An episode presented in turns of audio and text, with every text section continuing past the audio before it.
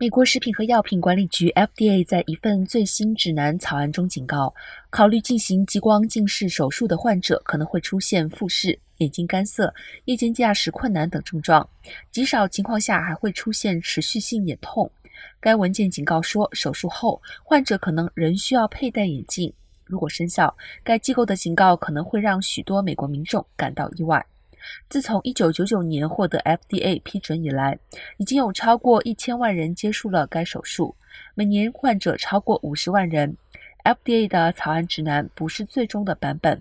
官员们表示，自该文件于七月公布以来，已经有六百多名个人和专业团体发表了意见。FDA 机构目前正在审核意见，同时准备追踪文件。